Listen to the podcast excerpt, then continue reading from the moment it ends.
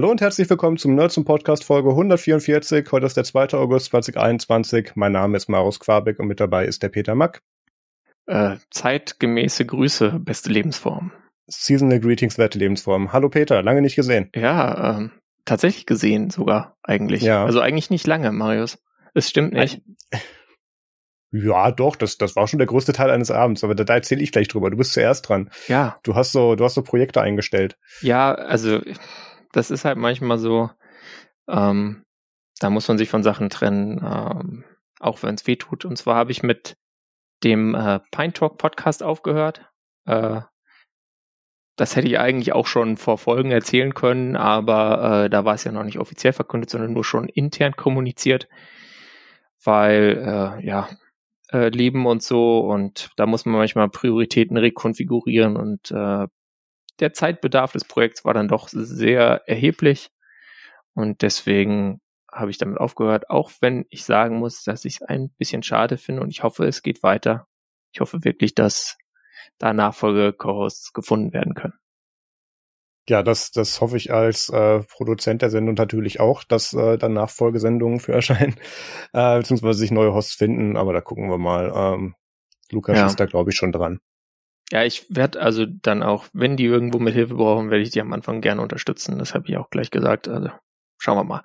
Ja, dann habe ich äh, nach ähm, zwei, fast zwei Monaten, also irgendwie hatte ich mein letztes Video am 1. Juni gemacht, habe ich jetzt am 30. Juli äh, mal wieder ein Video äh, veröffentlicht über so Pinephone-Kram, das heißt Pinephone Software Progress, äh, bla bla bla, ein paar weitere Worte, die den Inhalt verraten.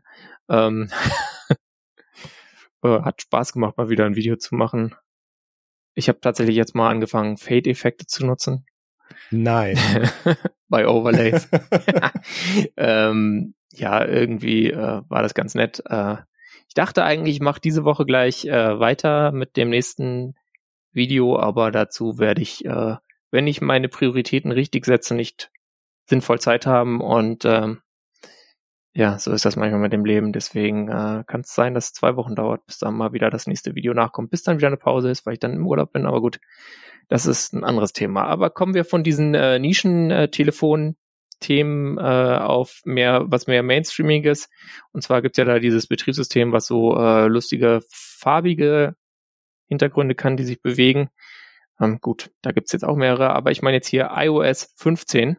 Und äh, Darüber wird viel gemeckert in diversen äh, Podcasts aus den USA, habe ich da viel Häme gehört, äh, dass man dieses Safari-Interface auch insbesondere nicht mag, auch auf iOS. Ich meine, bei macOS muss ich sagen, jedenfalls bei den anfänglichen Iterationen, ich weiß jetzt ehrlich gesagt gar nicht so hundertprozentig, was da der aktuelle Stand ist. Ich habe es auch noch nicht installiert, die Beta. Äh, aber beim Safari ähm, muss ich sagen, da ist ja ein gutes Feature jetzt dabei und zwar Tab-Wechsel, ja. Also da kann man jetzt einfach mit so einem Swipe den Tab wechseln, ja. Zack, bumm. Und nochmal. Oh nee, jetzt hat's nicht geklappt, weil ich es nicht sehe, während ich drauf drücke. Aber das ist schon eigentlich ein ziemlich cooles Feature. Äh, das ist für mich auf jeden Fall hilfreich, äh, wenn ich dann mit iOS 15 mal wieder irgendwie auf Hacker News was schreibe und dann nochmal nachgucke, ob das wirklich so ist, wie ich es gerade schreibe, wird mir das sehr viel Zeit ersparen, weil mittlerweile, äh, bislang habe ich dafür dann wegen dieses Tab-Switchings, was in Safari, Mobile Safari doch ein bisschen kompliziert war, habe ich dann oft äh, irgendwie einen zweiten Browser aufgemacht. Und mit so einer, so einem simplen Tab-Switching per Geste werde ich das nicht mehr brauchen. Und das äh, finde ich eigentlich ganz cool ich, ich habe das jetzt gerade zum ersten Mal gesehen. Also ich habe ich hab mittlerweile auch die ganzen Podcasts, die das behandeln, die dann irgendwie sind, und da ist, hier ist unsere Designvorschlag und hier ist Johns Designvorschlag und das dauert dann alles irgendwie 70 Minuten oder so. Ja. Überspringe ich mittlerweile konsequent auch. Ähm, und ich habe beschlossen, mich mit diesem Safari-Thema einfach gar nicht zu beschäftigen, bis der Quatsch rauskommt. Und ähm, das, deswegen gibt's die Betas, damit sie sich durchtesten können. Ähm, ich habe allerdings tatsächlich gerade, als du das in die Kamera gehalten hast, äh, gedacht, du hältst das Handy falsch rum. Also das, das sieht ja schon interessant aus, was die da tun. Ja, die URL war es jetzt unten, da wo Firefox sie auf Android schon lange hingetan hat. Äh, was meiner Meinung nach auch bei den äh, sehr langen Telefonen, ich meine, ich habe jetzt hier so ein iPhone äh, 7 Plus, da ist das nicht so gravierend, aber bei diesen ähm, ja sehr hohen Displays ist es schon irgendwie ein Faktor. Und wenn du dann jetzt da so ein, was weiß ich, iPhone äh, 12 Max oder was hast, da mhm. ist es, glaube ich, schon ganz nett, wenn du dann äh, nicht dann so da mit dem Daumen da diese äh, mit einer Hand kannst du ja kaum eine URL eingeben. Also das ist meiner Meinung nach schon ein guter Ort für die URL-Bar. Klar, dieses Design, dass es dann so nach unten frei steht und so rund ist, ähm, das kommt nicht so gut an, aber und da gibt's natürlich bestimmt auch Gründe dagegen, warum das nicht so toll ist. Ähm, andererseits habe ich jetzt auch noch nicht viele Seiten festgestellt, wo es wirklich Probleme gemacht hätte, ähm, die das vorherige Safari-Design nicht gehabt hätte. Da gab es ja auch eine Bar unten, wenn man dann gescrollt hat. Ähm, ach ja, genau. Und sonst ist der Tabwechsler anders. Du hast nicht mehr dieses äh, Menü, wo die da so alle wie in diesem äh, Coverflow-Menü quasi so äh, übereinander stehen, sondern äh, das ist, die sind so äh, ja so nebeneinander, zwei in zwei Grüppchen untereinander an, angeordnet, so Vorschaubilder. Weiß ich jetzt nicht. Das ist äh, für so jetzt acht Tabs funktioniert das. Aber ähm, in diesem alten Dings da, ich bin da schon hin und wieder bei, bei Mobile Safari an die Grenze gekommen, wo er mir gesagt hat, ja, du hast jetzt 500 Tabs offen, du kannst kein weiteres aufmachen. Einfach, weil ich ein Mobile Safari Tab Messi bin, weil man die halt auch nie sieht. Ähm, da weiß ich nicht.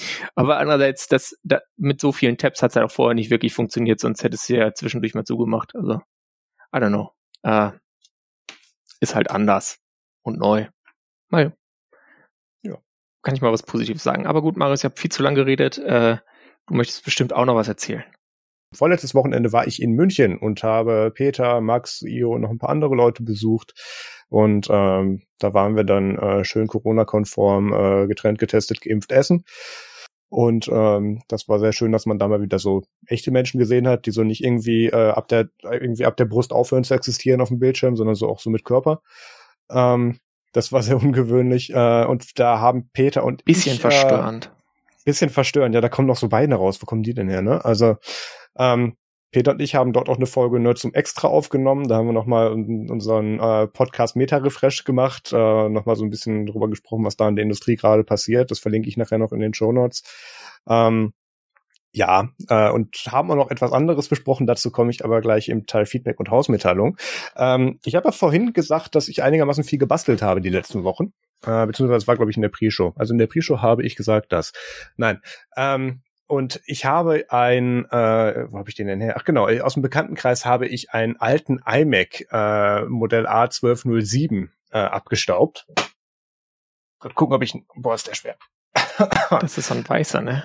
Ja. Ah. Das, das ist noch so ein weißer Intel Core Duo. Mhm. Ähm, äh, Intel Core 2 Duo. Ich finde die ja sehr elegant. Wenn die nicht so fucking schwer wären. Also, das ist, das ist schon wirklich eine das Hausnummer. Das ist einfach als Fitnesstraining. Ja, genau. Wenn Apple mir die als unterschiedliche Gewichte ins Haus liefert, würde ich die wahrscheinlich auch anheben, ja. ähm, das tut man mich dann auch zum Sport machen. Äh, und habe da dann ähm, erstmal versucht, äh, äh, nicht Snow Leopard, was war das, was danach kam? Ähm, Nach Snow Leopard kam Lion. Genau, Lion wollte ich eigentlich drauf installieren, war auch drauf, ah, äh, war aber zu, war zurückgesetzt, hat aber nicht mehr richtig gebootet, mhm. äh, beziehungsweise gebootet schon, aber ich konnte es nicht einrichten, weil diese äh, iCloud Verification Zwei-Faktor-Nummer nicht richtig funktioniert hat. Mhm. Eigentlich gibt's da den Trick, dass man dann hinter dem Passwort dann diesen Zwei-Faktor-Code noch dazu eingibt und dann tut das. Ähm, aber dann sagt mir äh, der, äh, der iMac konsequent, nee, ähm, äh, Service nicht verfügbar und äh, du kommst dann halt nicht weiter. So, dann habe ich gedacht, gut, dann machst du halt einen Downgrade und installierst äh, Snow Leopard drauf, hier schön lila alles. Ähm, das hat dann auch funktioniert und äh, da möchte ich an dieser Stelle auf macinstallers.tech nochmal verweisen. Ähm, Noah und Josh haben da diese ganzen alten Apple-Images, äh, macOS-Images von den Apple-Servern sich mal gezogen und haben die verfügbar gemacht und sind offensichtlich so unpopulär, dass Apple dann noch keinen Cease Desist Letter hingeschickt hat. Ähm, das hat sehr geholfen. Und ähm, eigentlich müsste man dieses Image, also es kommt normalerweise als, als Package oder als DMG-File, ähm, diese ganze Installation, und die kann man dann einfach auf einen USB-Stick entpacken, aber das geht nicht mit dem offiziellen Festplattentool. Also das, da muss, da habe ich dann Carbon Copy Cloner für genommen, mit dem hat es dann funktioniert. Ähm, genau, dann habe ich da äh, äh Snow Leopard drauf gemacht, das tut auch einigermaßen. Ähm, es ist, ich finde das sehr interessant, wenn du dir diese alten macOS-Sachen anguckst. Das sieht so alles so ein bisschen nach Kinderspielzeug und irgendwie, irgendwie Schokoladenverpackung oder so aus, was die da, was die da an, an UI gemacht haben. Äh, ich mochte Snow Leopard. Also ich habe das auch vor nicht zu langer Zeit nochmal genutzt. Ich fand das eigentlich mhm. ganz, also Lion fand ich schlimmer. Lion ist dann, irgendwie ist es so dieser iOS 6 Vibe drin, aber Snow Leopard geht noch. Okay. Ja, aber gut. Das ist ja eh alles Geschmackssache. Ja, äh, das, das wird da auch nicht drauf bleiben. Ähm, es, es wird irgendwann bei mir dann auf Twitch nochmal einen Livestream geben, ähm, wo ich in das Ding eine SSD reinbaue und dann kommt da Ubuntu Mate oder sowas drauf. Äh, und dann weiß ich immer noch nicht, was ich mit dem Ding anfangen soll, aber das, das wird mit macOS, mit altem macOS nicht weiter betrieben werden. Aber das, das kommt irgendwann mal, ja, ja. Irgendwann mal. Äh, dann hatte ich Spaß mit Links. Und ähm, das ist ein Thema, da hatten Peter und ich ein bisschen debattiert, ob ich das ansprechen soll oder nicht, ähm, weil das so ein bisschen, äh, ja, das, das, das, äh, die Message äh, wird nicht besser dadurch, dass man sie anspricht in dem Moment. Ähm, allerdings habe ich nochmal geguckt, mittlerweile haben es ein paar Newsseiten, äh, zumindest auch Kommentare und auch ein paar Leute vertwittert, was ich da gemacht habe. Dementsprechend, glaube ich, kann ich es auch offiziell jetzt mal äh, bestätigen, was ich da getan habe. Ähm, wenn man im Internet nach dem offiziellen AfD-Wahlkampfleitfaden für 2021 sucht, ähm, stehen da auf Seite 50 sehr interessante Tipps drin, wie man sich auf Social Media verhalten soll, zum Beispiel im Bereich Twitter. Äh, da stehen so interessante Sachen drin, wie äh, bei Benutzung möglicherweise oder bestmöglichst nicht betrunken sein oder ähm, gucken, dass man da dann äh, möglichst krass drauf reagiert, damit man retweetet wird und solche Sachen. Und äh, man sollte grundsätzlich äh, aufpassen, dass ja äh, Leute hingehen und sich die alten Tweets von solchen ähm, äh, AfD-Kollegen dann da nochmal anschauen und dann hingehen und sagen, ähm, ja, äh, da hat er vor zwei Jahren mal irgendwas komisches getwittert, das wird jetzt nochmal aufgebauscht. Und deswegen sollte man alle seine alten Tweets löschen. Und ähm, da, wenn man etwas runterscrollt, wird tatsächlich auf meinen Erfahrungsbericht für meinen Twitter-Frühjahrsputz verwiesen, der äh, nicht dafür gedacht war. Ich habe den ja damals einfach nur so als Reset-Funktion einfach mal genutzt, weil sich bei mir so die die die Ausrichtungen, was ich mit diesem Account auf Social Media mache, geändert haben. Und da wollte ich dann einfach mal so so einen frischen Anfang haben, ohne den Account zu löschen, um meine Follower zu verlieren. Und äh, ja, die AfD hat darauf äh, verlinkt und ähm, das hat auch tatsächlich irgendwie keine zwei Tage gedauert. Ich ich ich habe SMS gekriegt, äh, ich habe E-Mails gekriegt von Leuten, ähm, die, die mich darauf hingewiesen haben, dass ich da verlinkt werde und ob das denn so Absicht ist und ähm, warum denn ausgerechnet Sachen von mir bei der AfD verlinkt werden. Da muss ich natürlich sagen, ja, da habe ich leider nichts mit zu tun. Ich schmeiß halt Content ins Internet.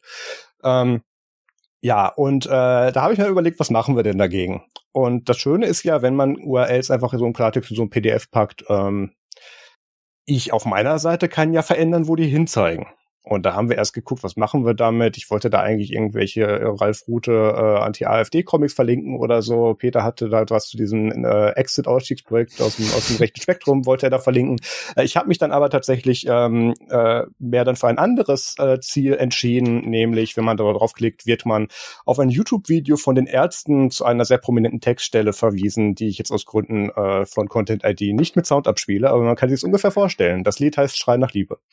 Ja, wir können das, können das auch nicht machen, weil äh, jetzt gelten ja die Upload-Filter. Seit das ist richtig. Ja, und das Schöne ist, ich habe da natürlich dahinter einen Klickzähler laufen. Da haben echt eine ganze Menge Leute drauf geklickt und hoffen sich dann auch nur, dass sie ein Arschloch sind. Fand ich schön. Naja, ähm, Spaß mit Links. I like it. Mhm. I like it very much. Ja, war schon cool. Damit sind wir mit der Kategorie eigentlich durch und kommen zu Feedback und Hausmitteilungen. Und ähm, ja, äh, einer der Gründe, warum ich mich äh, in München auch nochmal mit Peter getroffen habe, war, dass wir eine Umstrukturierungsmaßnahme im Bereich Nerd zum Podcast durchführen. Das klingt irgendwie so, als würden wir jetzt, äh, würdest du jetzt mich ersetzen durch irgendjemand aus Indien, der das für fünf Euro macht? Genau, der ist günstiger, weil dem muss ich, weil ich dem Geld zahlen muss. Ja. Deswegen ist der günstiger ja. als ja, ja. genau. Ähm, Nee, nicht ganz. Es, es verändert sich auch tatsächlich gar nicht so viel. Also keine Sorge, der Podcast wird jetzt in dieser Form nicht eingestellt, ähm, aber wir ziehen um auf eine andere URL und wir kriegen einen neuen Namen, machen aber tatsächlich nahtlos weiter. Die alten Folgen kommen rüber, die Feeds werden umgeleitet. Also im besten Fall müsst ihr tatsächlich gar nichts machen. Das wird alles mit der Umleitung funktionieren. Ähm, wenn ihr direkt den, die Feed-Adresse äh, subscribed habt, werdet ihr sowieso umgeleitet. Wenn ihr das über eins der Plattformen oder Apps gemacht habt, die sich das aus der iTunes DB ziehen, auch den Link werde ich anpassen und umleiten. Also im besten Fall merkt ihr davon gar nichts, bis auf Doch. dass da plötzlich ein anderer Name und ein anderes Bild die, steht. Die finden dann den Nerds im Podcast nicht mehr und dann denken die, was ist denn das für ein komisches Ding da? Das ist richtig. Ich habe extra vorher noch mal was gebastelt. Ich blende gerade das Coverart ein, ähm, was aus irgendwelchen Gründen halb transparent ist. Na egal. Ähm, der neue Podcast heißt Technik Technik. Wir saßen irgendwie eine Stunde im Hotel und haben überlegt, was ist denn noch frei? und da kamen sehr viele abstruse Sachen daraus. Haben einen Namen, Namensgenerator durchgeklickt. Es waren auch andere Sachen dabei, die ich sehr gut fand. Mhm. Äh, hatte irgendeins war mit Edge, was war denn das? Edge Zone. Aber da gab es leider schon eine Firma, die so heißt. Ja, das ist ja immer das Problem. Sind die URLs noch frei? Ist das irgendwo geschützt und so weiter? Und Technik, Technik tatsächlich noch nicht. Und ja. unter techniktechnik.de findet man derzeit nur eine Server-Status-Page von, von meinem Anbieter. Aber äh, da wird dann demnächst der äh, Podcast drin umziehen. Ab der nächsten Folge erscheint das dann da. Ich wiederhole, also ihr müsst da nichts machen. Ähm, die Feeds werden umgeleitet und die Verweise aus den Apps werden auch umgeleitet. Also das wird sich bei euch automatisch anpassen.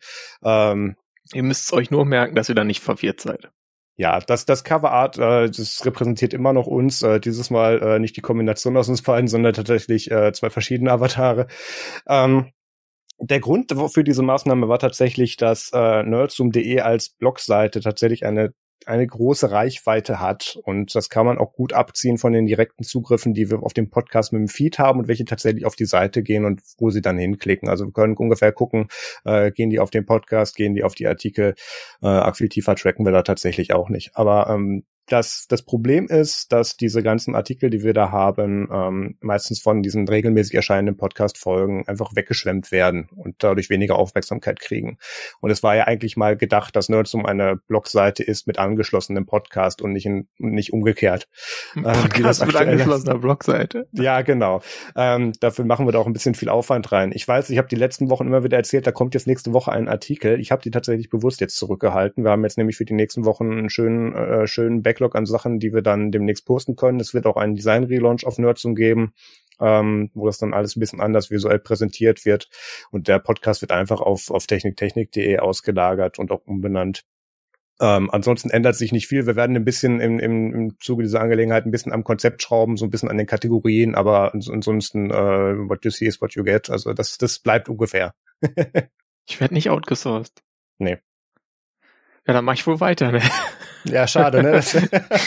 Vielleicht könnte man mich ja technik technikmäßig einfach durch AI ersetzen irgendwann. Ich, genau, ich, ich rede einfach mit, genau, ich mache mir da so eine GPT-3 und ja. dann. Ähm, Wir konzipieren einfach so ein neuronales Netzwerk und das muss dann die ganzen bisherigen Folgen hören und dann wird's der ideale Co-Host für Marius. Ich glaube ja immer noch, dass das Joe Rogan eigentlich nur ein Frontend für GPT-3 ist oder so. Also das, das wird auch Sinn machen bei seinen Inhalten, wenn ich so drüber nachdenke, ne? Mhm.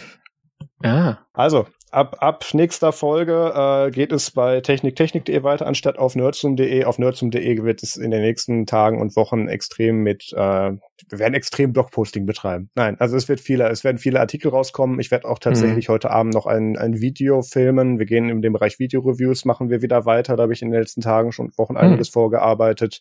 Ähm, ich habe auch viel zu viele Testgeräte und komme gar nicht mehr dazu, überhaupt welche Geräte zu benutzen. Das ist gerade so ein Nachteil. zu viele ja, Geräte kenne ich gar nicht. Grad, ja, aber die du auch aktiv in dem Zeitraum testen musst. Das macht das Ganze ein bisschen anstrengend. Ja, noch schlimmer. Ja, ja, aber passt schon. Ähm, eine weitere Änderung, die es tatsächlich geben wird, ist, wir werden das Ganze nicht mehr livestreamen. Mhm. Ähm, äh, mir hat dieses ganze äh, Livestreaming und Videogedöns tatsächlich sehr viel Spaß gemacht. Ich bin ja auch kurz danach auf, auf YouTube Gaming und jetzt mittlerweile auf Twitch umgestiegen und, und mache da auch einiges, was mir sehr viel Spaß macht. Ähm, das Problem ist, dass es tatsächlich doch ein recht hoher Aufwand ist. Und ähm, wir glauben, dass wir das, wenn wir das wieder in normale Audioform machen, die ihr dann irgendwann in den Feed gespült bekommt und nicht live, dass wir da auch das Qualität, die, die Qualitätsschraube so ein bisschen anziehen können wieder und ähm, dass das ein besseres Erlebnis für uns alle sein wird. Äh, nichtsdestotrotz es wird weiterhin Livestreams auf YouTube bei Nerdzoom geben. Es wird weiterhin Livestreams bei mir auf Twitch geben. Ähm, also das, daran wird sich nicht viel ändern, aber die Podcast-Folgen an sich werden nicht mehr live gestreamt. Yay, mehr Aufnahmen aus Low-Bandwidth-Situationen wieder möglich. Du kannst endlich mit LoRaWAN senden, ja genau. Peter klingt heute ein bisschen anders. Das liegt daran, dass seine Bytes ein bisschen länger brauchen, bis sie ankommen. ja, Marius braucht dann für die, wir brauchen dann für die Aufnahme zehn Stunden, auch wenn sie nur 15 Minuten lang ist. Bis dann die Opus Bytes immer übertragen sind. Ja, so low Bandwidth meinte ich gar nicht und das ist jetzt auch ehrlich gesagt äh, voll der Insider für Pine Talk Hörende. Aber äh, da, ich denke, diese Hausmitteilung ähm, ist äh, damit durch, oder? Ihr könnt uns natürlich noch sagen, was ihr davon haltet. Ähm, wenn ihr irgendwelche Wünsche habt für Segmente, die wir unbedingt machen sollten oder Ideen, äh, könnt ihr die auch beitragen. Aber ganz im Ernst, kann gut sein, dass wir es nicht machen. Weil wir machen nur das, was wir wollen. Punkt. Okay. es gibt tatsächlich auch einige neue Segmente und vielleicht auch so ein bisschen was mit Jingles. Ich habe mir da Sachen überlegt. Oder das, das finden wir alles in den nächsten Wochen zusammen raus. Ja, äh, damit sind wir damit fertig. Äh, ich würde jetzt noch zu Feedback aufrufen, aber äh, da sich tatsächlich die E-Mail-Adresse ändern wird und die Seite, in der ihr die Kommentare schreiben sollt, ab der nächsten Folge lassen wir das einfach. Ähm, ihr könnt oh. uns ganz normal über Social Media erreichen, über die bekannten Kanäle und ähm, die neuen Adressen gibt's dann in der nächsten Folge. Die werden da bekannt gegeben, wenn ich die eingerichtet Meinst habe. Meinst du nicht, dass es dann Podcast der techniktechnik.de? Äh, ja, ich habe so ein bisschen an Domian der Technik Technik gedacht oder so. Ah, ähm, ja, das wäre cool. Ja, das ist, wie gesagt, ich habe da noch so ein Google Doc, müssen wir mal drüber reden. ähm, aber das, das geben wir bekannt. Also, dass da, wir, wir verschwinden nicht von der Bildfläche. Ja, äh, dann kommen wir tatsächlich zum Follow-up und ähm, äh, Wolf, diese, äh, dieses kleine mhm. mittelständische Unternehmen, äh, was hinter Steam und diesen vielen bekannten Die mit diesem Spielen Store und Half-Life. Genau, dieses, dieses sympathische mittelständische Unternehmen hat sich gedacht, ach cool, was Nintendo kann äh, mit, mit, mit mittelmäßiger Hardware und einem abgeschlossenen Ökosystem Geld verdienen, das können wir auch und haben sich gedacht, wir stellen jetzt eine Konsole vor, nämlich das Valve Steam Deck. Yeah. Peter. Am gleichen Tag hat auch noch Elgato was vorgestellt. Oh Gott, ja. Aber das nee, lassen wir jetzt. Hör auf. Weil sonst, sonst sagen wir am Ende hinterher noch Steam Drag oder so, weil, naja, da kommt man dann durcheinander. Äh, jedenfalls die Fakten. Also das ist so ein bisschen wie so eine etwas dickere ja, hässlichere Switch ohne Joy-Cons. Äh, man, also es sind schon Controls an der Seite, aber dann auch so Touchpads und deswegen sind die ist ja analog, sind die Analogsticks und die Buttons ziemlich hoch platziert. Da gab es auch Leute, die da deswegen ergonomische Zweifel hatten.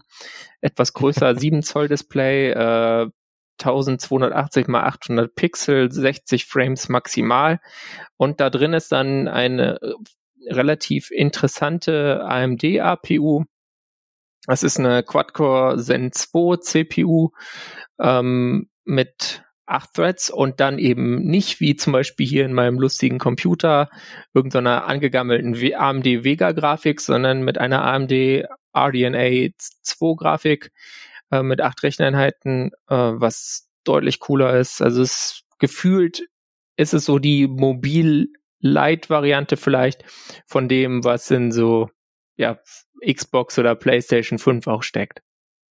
Äh, ja, ja. Also ja. jedenfalls diese, diese Kerne sind auf jeden Fall ähm, ist anders natürlich zusammen konfiguriert, ist mobil, darf nicht so viel Strom verbrauchen und nicht so warm werden.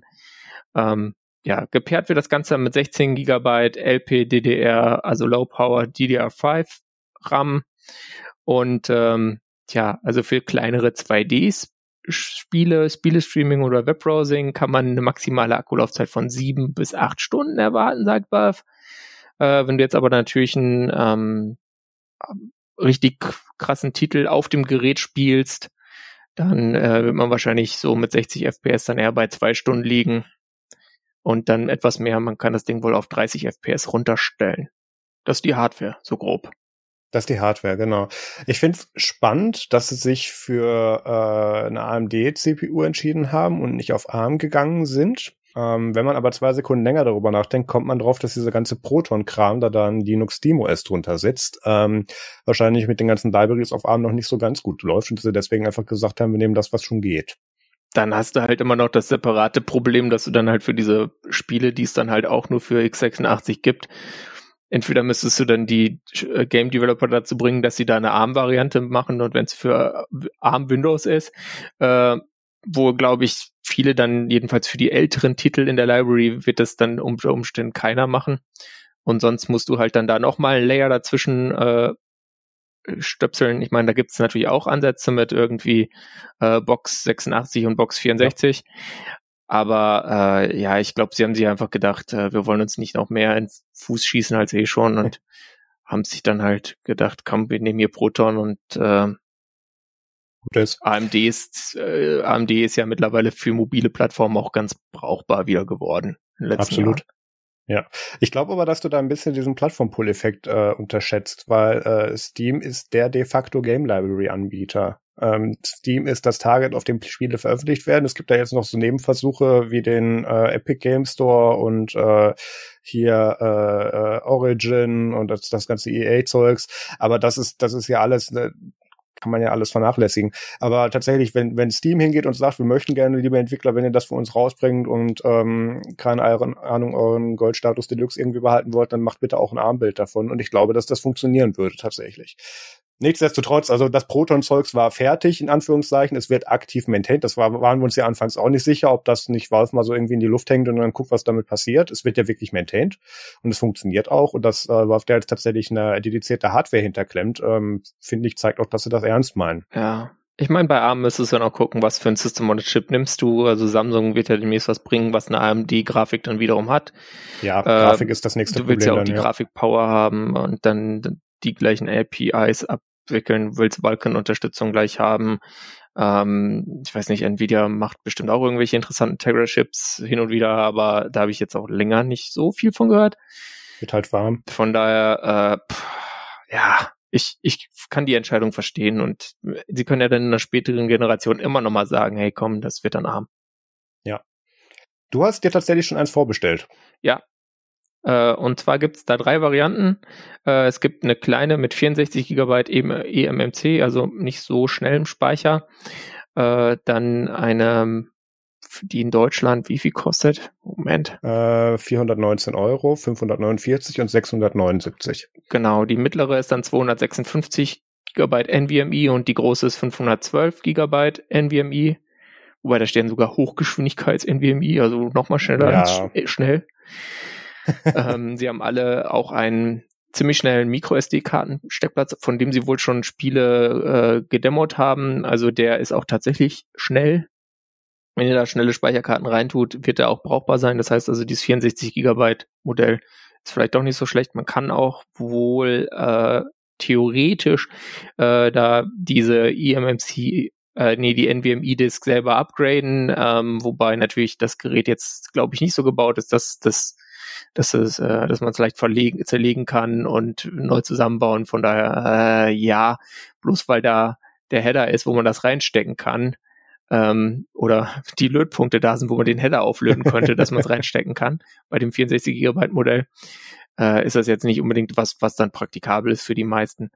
Ähm, ich habe mich jetzt einfach mal, weil die dann auch noch eine bessere ähm, ja, äh, bessere Entspiegelung hat fürs Display, für die rechts unten Variante mit 512 Gigabyte NVMe SSD entschieden bei dieser lustigen äh, reservieren Sie jetzt Sache und würde das dann, könnte es dann bestellen, so richtig im ersten Quartal 2022. Ja, also das, das ist alles sehr Pre-Production und hier reservieren sie die Möglichkeit, es später bezahlen zu können. Und ähm, das ist alles noch so. Ich, ich, ich finde ich hoffe, dass sie tatsächlich, ähm, was jetzt natürlich passieren könnte, ist, dass die Hardware outgedatet ist, wenn sie es dann tatsächlich rausbringen. Was auch ein Stück weit sein wird. Die Frage ist, wie optimiert Ja, es später dann alles ist. Ich meine, Zen 2 ist ja jetzt schon vom Ja. Prozessorkern ein bisschen grau, ne? Zen 3 ist draußen, Zen 4 Ja. äh, ist sicherlich schon Vorbereitung, aber ähm, das ist ja dann auch, also ich meine, das, äh, die paar Prozent, darauf kommt es dann nicht an. Da geht es eher darum, dass du, dass sie den Chip produzieren können, dass er und da Erfahrung mit haben, damit sie einfach dann den so energiesparend haben können, wie sie, wie es halt geht. Also wichtiger Punkt, gerade diese mit der Chip Shortage, dein Lieblingsthema, ähm, Ja. äh, dass sie da wirklich auch dann hinkommen und das ganze Zeugs tatsächlich auch produzieren und rausbringen können und das dann auch einigermaßen vorhalten können. Ähm, das ist nicht zu unterschätzen. Ja, also ich finde es auf jeden Fall ganz interessant. Äh, ich weiß auch nicht so ganz, warum ich das bestellt habe. Ich werde wahrscheinlich auch mit dem Ding nicht wirklich viel spielen. Äh, also ich habe es ja auch noch nicht bestellt, ich habe es nur reserviert, ähm, aber ich glaube schon, dass ich das dann äh, mache. Ähm, Gehst du dann auch so weit, dass du das aufbohrst und dann guckst, ob du dann da irgendwie Arch drauf kriegst oder so? Da ist ja Arch eh schon drauf. Das ist ja das Coole. Ähm, also dieses äh, SteamOS 3 äh, basiert nicht mehr auf Debian, sondern auf Basis auf, auf Arch. Ich denke, sie werden da eigene Repos haben und so weiter. Also es wird jetzt nicht dein Standard Arch sein, sondern halt ähm, ja Arch Packages. Ähm, aber den Kernel oder sowas werden die schon selber rollen, weil die sind ja auch nicht komplett blöde. Ähm, und vielleicht machen sie dann auch sowas, dass sie das nur hin und wieder mal mit neuen Paketen versorgen. So ein bisschen Manjaro-mäßig.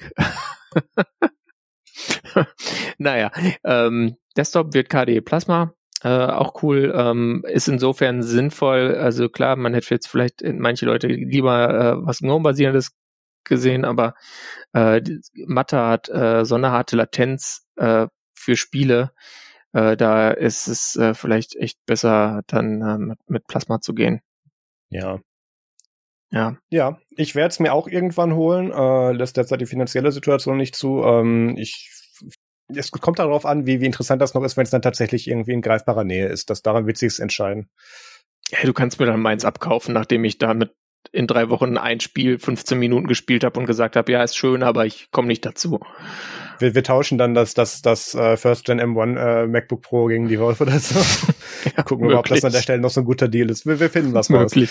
Ähm, ja. ja, also das, das finde ich gut. Da, es war ja tatsächlich in den letzten Monaten, also es war immer schon gerumort, dass, dass sie so ein Device rausbringen. Das, das gab schon lange. Mhm. Ähm, das war schon geleakt zu den Zeiten, als es hieß, äh, Wolf mache ich jetzt einen eigenen Controller mit dem, äh, Steam-Controller den ich habe, aber ich habe ja, leider mittlerweile ja den, den Dongle verlegt. Mal mit Hardware-Partnern diese Steam-Boxes gemacht. Ja, was super. ja dann nicht so gut lief. Nicht. ja, es, das, das war wirklich ein Reinfall. Und äh, dann haben sie jetzt ja letztens sogar im Prinzip sämtliche Hardware-Produktion zurückgefahren. Wenn ich richtig informiert bin, ist mhm. der Steam-Controller eingestellt. Ja, schon ähm, länger. Der ist genau, auch abverkauft. Genau so diese Streaming-Hardware, Steam-Link. Genau, da habe ich ja wirklich 15 Stück noch irgendwo hinten im Karton sitzen, ähm, mit denen ich irgendwann noch mal ganz tolle ähm, äh, HDMI-Streaming-Geschichten mit betreiben werde, wenn wir dann in Gelting im Studio sind. Nee, im Ernst, also da, da kann man gute Boxes draus bauen. Da gibt's auch, ist ja alles aufbaubar, äh, alles, alles upgradebar da drin, mhm. beziehungsweise auch die Software. Ähm, ja, ich, ich guck mal, vielleicht werde ich mir die auch holen. So, dann kommen wir mal zum nächsten Follow-up-Thema und wir haben in der letzten Folge kurz darüber gesprochen, dass einige der macOS Monterey, also macOS 12 ähm, äh, Features nur für die M1 Macs verfügbar sind, wie zum Beispiel diese Live-Transcription und diese OCR-Texterkennung und so ein bisschen was ja. hier, äh, diese Google Earth und besseren Apple Maps Karten und offensichtlich hat sich jetzt auch, wie es heiße so schön titelt, ähm, Apple hat sich jetzt dann auch erbarmt und macht einige von diesen Features auch für Intel Macs äh, zugänglich. Ähm, da hatten wir letzte Folge spekuliert, ähm, dass das tatsächlich relevant werden könnte, wenn es in so einem Class Action Lawsuits geht, weil ähm, Apple verkauft noch aktiv Intel Produkte mhm. und ähm, da dann bewusst ähm, Features Faults enthalten, die nicht wirklich hardwaregebunden sind, weil äh, das, das kannst du mir halt nicht erzählen, dass das, dass das nur mit M1 funktioniert. Das ist sorry, nee. Ja, vielleicht halt ähm, besser, ne? aber nicht nur. Das ist, das ist nicht ja. das Problem, aber das, das ist nicht einfach, das ist nicht nur hardwareabhängig. Also das mhm. ist jetzt nicht, hat das Ding Headphone Jack oder nicht. Also das, das, das sind andere Abhängigkeiten an dieser Stelle. Und ähm, dementsprechend wird es diese Live-Transcription, ähm, also Live-Text, Entschuldigung, heißt das ja, ähm, wird äh, jetzt dann auch auf Intel Macs zugänglich gemacht. Das ist in der neuesten Beta mit drin. Ähm, was sie wohl nicht mit reingemacht haben, ist diese, ist, ist diese ähm, Spracherkennung, ähm, äh, beziehungsweise dieser 3D-Globus und die besseren Karten, die aktuell nur irgendwie äh, rund um Cupertino irgendwie aktualisiert wurden, wie zu erwarten. Dies, genau, die, diese drei Menschen, die da wohnen, die müssen ein sehr gutes Softwareerlebnis haben, glaube ich. Das ist immer geil. Ja. Und autonom fahrende Autos. Ähm, ja, äh, dass da, wenn wir mal gucken, ob da in den nächsten äh, Betas bis hin zu den Goldmastern vielleicht noch ein paar mehr Features rüberwandern, aber Apple macht offensichtlich so ein bisschen wieder die Tür auf. Ja, es ähm, sind ja die, die wesentlichen, also die wirklich interessanten Features sind meiner Meinung nach dann jetzt schon fast da. Ja, also 3D-Globus ist dann schon eher, also nischig. Da ist es mit dem Texterkennung viel, viel spannender. Genau, nee, die Texterkennung ist ja wirklich, das sollte man vielleicht noch mal kurz erklären. Also du hast irgendwo ein Bild, da ist irgendwo Text drauf, du fährst mit der Maus drüber und kannst den kopieren oder er wird automatisch indiziert. Äh, OCR-Suche aller irgendwie OneNote, du gibst irgendwo in der globalen Suche was ein und du kriegst dann ein Bild, wo dieser Text drauf ist, solche Sachen. Also das, das, die Vertiefungsmöglichkeiten, die es da gibt, sind echt schon spannend. Könnt ihr endlich eure ganzen gespeicherten Inspiring Inspirobot-Botschaften besser finden? Ja, ich, ich, ich wäre jetzt bei alten Rechnungs-PDFs gewesen, aber zum Beispiel. Ich äh, denke halt an sinnvolle Dinge. Das stimmt. Ja, ähm, da geht's weiter. Ähm, es ist aber nicht alles gut aus dem Hause Apple diese Woche. Ähm, Apple, ja, ist unglaublich, ne? Wir, wir, reden auch negativ über Apple? Nein. Äh, haben sie die Zahlung eingestellt? Ja. ähm, Apple hat äh, diese Woche äh, Cease and Desist Briefe rausgeschickt an äh, chinesische Apple Leaker, ähm, die, glaube ich, einen Prototypen von einem iPhone X äh, auf Twitter gepostet haben und ähm, wohl so authentisch mit dem Software Interface, dass das auch wirklich als als äh, wirklicher Prototyp identifiziert werden konnte. Und Apple mag das natürlich nicht, wenn Hardware vorher rauskommt, die man noch nicht sehen soll. Verständlicherweise. Da hängen so ein bisschen Firmengeheimnisse dran, da hängt eine ganze Menge PR mit dran. Und ähm, dieses ganze League-Game hat in den letzten Jahren Fahrt aufgenommen. Anfangs, in den frühen Jahren war das noch so, mit irgendwo hat eine Apple-nahe Person mal etwas gesagt und da wurden dann Geschichten drumherum gesponnen. Das waren noch so Sachen, ja, okay, äh, PR hilft, es funktioniert. Mittlerweile geht es aber wirklich so weit, dass aus den Lieferketten Prototypen oder Cases oder irgendwelche äh, Molds, also Formen für irgendwelche Teile später geklaut werden oder abverkauft werden und dass es da wirklich einen Schwarzmarkt mittlerweile für gibt. Und ähm, da gehen dann auch Sachen in einem, in einem Zeitrahmen raus, die Apple so nicht in der Öffentlichkeit haben möchte, was ich auch ein Stück weit nachvollziehen kann. Hm. Ähm, vor allem, da geht's dann so weit, dass irgendwelche Apple-Mitarbeiter oder, oder äh, Mitarbeiter in der Zulieferkette irgendwie bestochen werden und da wird's dann natürlich äh, dann tatsächlich schon kriminell greifbar. Und ähm, da geht Apple jetzt aktiv gegen vor und äh, schickt dieses Cease and Desist Letter raus und ähm, verlangt auch, dass die Quellen offengelegt werden, sonst wer würden wohl straf oder es würden wohl irgendwelche äh, äh, ja äh, was, welches Wort suche ich hier, strafrechtliche Konsequenzen eingeleitet werden mhm. ähm, und wird denen dann irgendwie die Polizei auf den Hals setzen wollen. Das ist jetzt wieder die Frage, wie enforcebar das ist. Ähm, andererseits ist es Apple, mit genug Geld und Anwälten funktioniert das alles. Ähm, ist, ähm, ja, es ist etwas, ist etwas kritisch. Also diese Unterlassungserklärung, dass du das nicht tun sollst, die kann ich absolut nachvollziehen. Ähm, fordern, Quellen herauszugeben, ist, ähm, selbst wenn man das jetzt nicht unter, selbst wenn man Tech-Journalismus jetzt nicht unter Journalismus ab, mm. abstempeln würde, immer noch eine kritische Sache. Ja. Ähm, äh, aber dass da wirklich ähm, dass, dass da wirklich ganze Existenten, Existenzen dann bedroht werden, finde ich etwas kritisch. Obwohl andererseits natürlich, wenn du hingehst und da irgendwelche Leute bestiegst oder dich in diesem durchaus kriminellen Netzwerk beteiligst, damit du dann Informationen rankommst und damit Firmengeheimnisse von Apple ausplauderst, dann musst du dich nicht wundern, wenn eben dann auch Konsequenzen auf dich zukommen. Aber es ist, es ist natürlich trotzdem ein bisschen harsch. Die, diese Firma, dieses mittelständische Unternehmen aus Cupertino sollte sich vielleicht eher darum kümmern, dass ihre Lieferkette ein bisschen sicherer wird ähm, obwohl es dann natürlich irgendwann auch ähm, schwierig wird, das noch zu, das noch irgendwie greifbar zu halten, mhm. dass man da wirklich jeden Schritt absichert. Ähm, da kann man nicht alles verhindern. Aber ähm, Apple ist da in den letzten Jahren stark äh, gegen vorgegangen und äh, hat da jetzt auch angefangen, wirklich verschiedene Informationsstände an verschiedene Leute weiterzuleiten, um zu gucken, aus welcher Richtung kommen die Leaks solche Sachen. Ähm, das hatten sie ganz massiv letztes Jahr mit Presse, mit, mit wirklich Press Releases oder Pressdemos, wo sie dann unterschiedliche Features und unterschiedliche Outlets weitergeleitet haben, um zu gucken, wo kommt was wie an und wem haben wir aber was gesagt. Also ähm, dass das hier John John Prosser war da mal äh, äh, sehr ähm, prominent gefeatured, weil er dann in irgendwelchen ähm, Pressreleases oder Pressdemos hat dann Apple gefragt, ähm, wisst ihr, wer die Quellen von John sind und so. Ja, das, das nimmt gerade alles irgendwie Dimensionen an, die man so gar nicht haben wollte.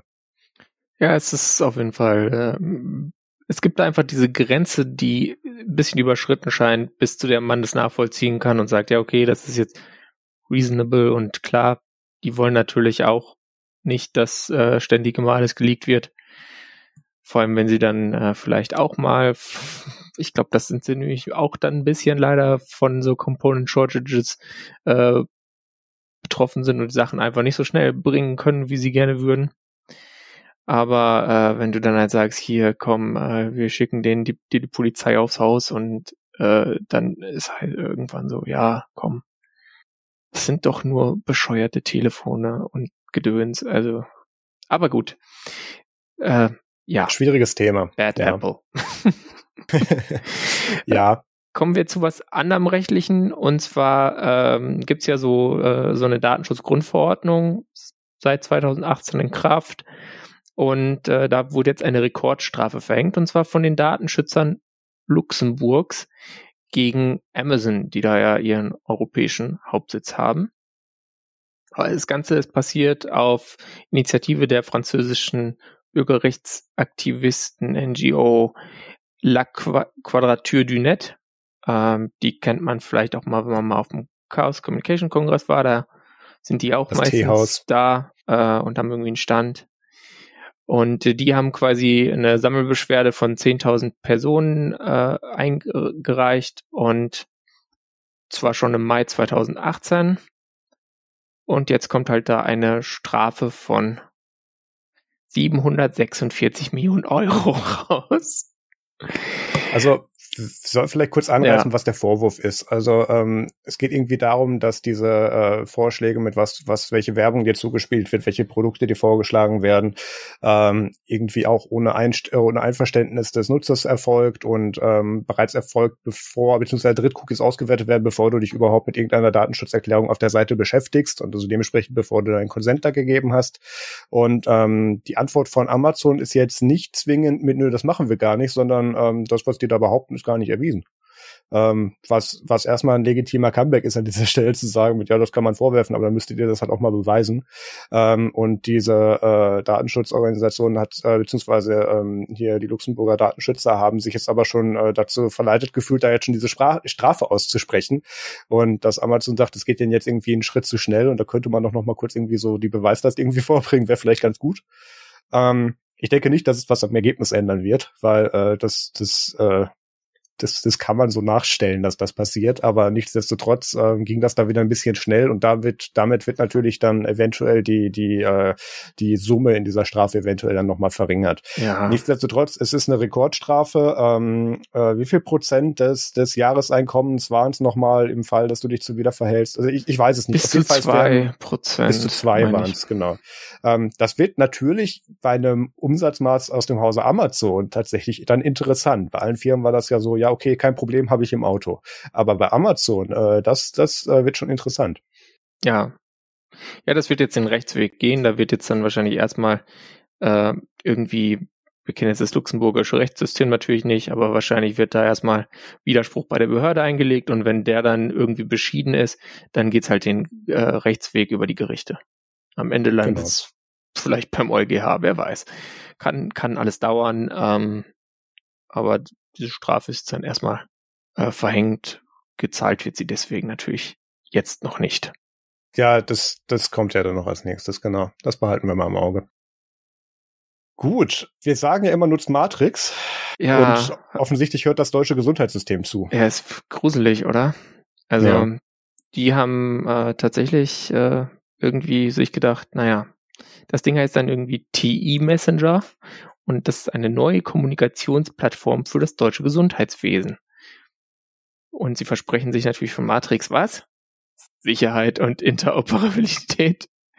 Ähm, äh, darüber werden dann mehr als 150.000 Organisationen, also äh, Arztpraxen, Kliniken, Versicherungen und so weiter, äh, verbunden werden. Und äh, es ist ein, ein Riesenunterfangen. Äh, die können dann mehrere, also die unterschiedlichen Leistungserbringer können Anbieter wählen, der die Konten der Nutzer verwaltet und die Client-Anwendung bereitstellt. Also es wird ziemlich aufwendig und mehrere Unternehmen dann auch involviert sein und alle Server sollen in Deutschland stehen und vom BSI und vom BFDI. Was ist ein BFDI nochmal? Bundesbeauftrager für den Datenschutz und die Informationsfreiheit. Ja, gut. Also dann wird das IT-sicherheitstechnisch und datenschutztechnisch äh, alles durchakkreditiert ähm, und ja, bis zum 1. April 2022 soll der Dienst dann selbst in seiner ersten Iteration bereitstehen. Ähm, und 2023 am 1. Oktober sollen sich dann auch mehr als zwei Anwender gleichzeitig kontaktieren können. Also das ist jetzt auch so ein bisschen, natürlich braucht sowas Zeit. Ähm, aber es ist ja auch besser, man macht das äh, langsam und richtig als schnell und irgendwie hingehudelt ja, ich, ich freue mich auf den nächsten, äh, auf, der, auf den Kongress-Talk nächstes Jahr, wenn dann irgendwelche äh, Nerds wieder Spaß mit Keys hatten und dann sich irgendwo eine Apotheke klicken oder so. Keine Ahnung. Mal gucken, was passiert. Also das, das, äh, aber, aber natürlich begrüßen wir, wir diesen Schritt. Über die Apotheken. Nein, nein. Nein, nee, das, das, ach Gott, ja. Wollte diese Woche mein Zertifikat abholen. Katastrophe, ey. Ja. Ja. Geht Egal. nicht, ne? Ähm, Oder? Nee. Ja, geht angeblich schon wieder, aber das weiß die Apotheke noch nicht. Ach so. Ja. Ja, ich habe mir auch gedacht. Also ich krieg am Samstag das zweite äh, BioNTech Pfizer in den Arm. Ähm, mal schauen. Endlich 5G. Endlich 5G, genau. Ja. Ja, beim Gesundheitswesen, äh, da werden natürlich auch Arme verarztet. Okay, alles klar. Und äh, in der Chipfertigung äh, gibt's jetzt Neuigkeiten und die beginnen mit dem Wort Plastikarm, hat aber nichts mit euren Gliedmaßen zu tun, äh, sondern äh, mit einem neuen Verfahren, um quasi CPU aus äh, Plastik in Anführungsstrichen zu machen. Äh, Benefits sind, äh, dass man dann äh, quasi äh, kein Silizium braucht. Und außerdem sind die Dinger dann flexibel, das heißt jedenfalls zu einem gewissen Grade beweglich. Und da wurden jetzt tatsächlich mal so ähm, ein Plastik M0 Design gemacht. M0 ist so ein ganz kleiner Armcore für Embedded Anwendungsfälle. Also der ist wirklich äh, Low Cost, Low Power. Und ähm, die kann man jetzt dann quasi jetzt mal so fertigen. Äh, ist ganz cool. Äh, wir verlinken den Anantec-Artikel und da könnt ihr euch dann mehr dazu durchlesen, wenn euch Produktionstechnologien aus der Zukunft jetzt schon interessieren. Ja. Dr. Tech Tech Potato hat da äh, wieder einen schönen Write-up zugemacht. Genau. Ähm, okay. Äh, dann kommen wir von Plastik-CPUs äh, zu anderen Hype-Themen, kann man das sagen? Ne, kann man nicht. Ich ehemaligen Hype-Themen. Ehemaligen Hype-Themen, ja. Vielleicht. Genau. Ähm, ähm, jetzt ist tatsächlich kein Hype-Thema mehr. Ihr erinnert euch an diesen Jahresbeginn und da gab es ja so eine Plattform, die dann auf einmal auch in Deutschland voll die Welle machte und die heißt Clubhouse, wo dann äh, quasi Leute so virtuelle Audio-Panels machen können und dann können sie sich da unterhalten und dann können Leute auch mal aus dem Publikum reingeholt werden, wenn die was Cooles dazu sagen haben. So ein bisschen sowas wie so ein Mumble Home. Ähm ja, nur halt äh, ein bisschen nicer und in schön und mit Notifications und in, in Farbe und mobil und erstmal nur auf iOS und vor allem mhm. anfangs auch besonders exklusiv und gehypt dadurch, dass es Invite only war. Und mittlerweile äh, ist dann diese Clubhouse-App äh, nicht nur auch auf Android, sondern auch nicht mehr Invite-Only. Und deswegen habe ich mich jetzt am Sonntag auch mal angemeldet, habe aber bislang noch nirgendwo reingehört, obwohl ich schon mehreren Leuten folge, aber irgendwie haben die alle noch nichts gemacht oder ich habe es nicht mitbekommen. Clubhouse hat ja jetzt auch gerade letzte Woche dieses äh, DM-Feature äh, hier Backchannel gelauncht, also wirklich äh, Direct mhm. Messaging ähm, in der App, damit du, das ist hier so die, wieder dieser Facebook-Traum, du musst die Seite gar nicht mehr verlassen, äh, Spiele, Shops und, und Bilder und Texte hier alles in einem. Ähm, Gibt's auch schon äh, Farmville? Ja, es genau, es fehlt eigentlich irgendwie noch, ne? Also nichtsdestotrotz, ähm, das Ganze ähm, wurde jetzt, glaube ich, auch ein bisschen äh, dadurch vorangetrieben, dass äh, viele Apps angefangen haben, diese Funktionalität mit diesen Audio-Panels jetzt nachzubauen. Twitter Spaces gab's. Ja. Ähm, gut, das ist ein Twitter-Feature, also wir können davon ausgehen, dass es in sechs Monaten wieder eingestellt wird. Grüße an Fleets. Hat auch keiner gewollt.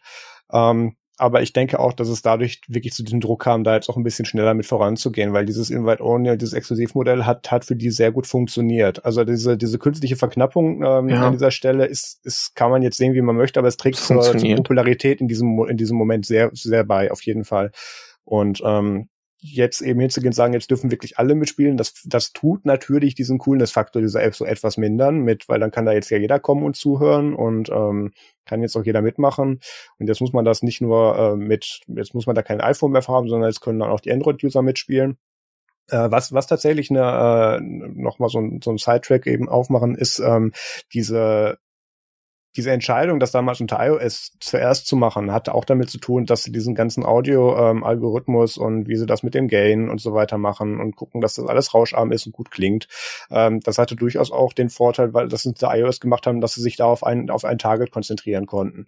Und ähm, ich reviewe gerade verschiedenste Android-Geräte und ich kann sagen, Mikrofone und Lautsprecher, ja, vorhanden, nutzbar, nein in, den, in, den, in einigen niedrigen Preisklassen. Das ändert sich natürlich, je, je, je teurer die Dinge auch werden und es gibt Ausnahmen, keine Frage. Aber ähm, da jetzt wirklich auch als Plattform, die gesagt haben, sie legen auch wirklich den Fokus auf Audioqualität und das, das ist ja der Content, den sie verbreiten.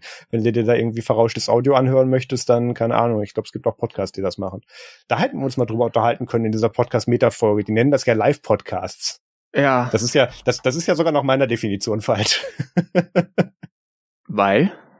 Invite-only, äh, beziehungsweise komplett abgeschottet vom Ökosystem und ein Podcast hat für mich eine aufgenommene Komponente und keine Live. Ja, es ist irgendwie, äh, ist es so, wenn man das dann als Podcast beschreibt, dann ist Podcast einfach nur irgendwelche Leute reden halt. da bin ich ja schon wieder näher dran, aber ja, ja. trotzdem. Also, also an diesem nicht aufgenommenen nur live, da, da äh, hänge ich mich so ein bisschen Ach so, auf. ja. Ja. Ja, das, aber das ist natürlich cool. Dann kannst du jetzt demnächst auch sagen, hey, können wir mal einen Podcast machen und dann telefonierst du einfach nur mit jemand. Peter, wir müssen kurz podcasten. Ja, ich rufe dich gleich an. super. Ach ja. Ja, also Clubhouse gibt's ja für Android und iOS und ähm, erstaunlicherweise gibt's auch Malware, die auf beiden Plattformen läuft.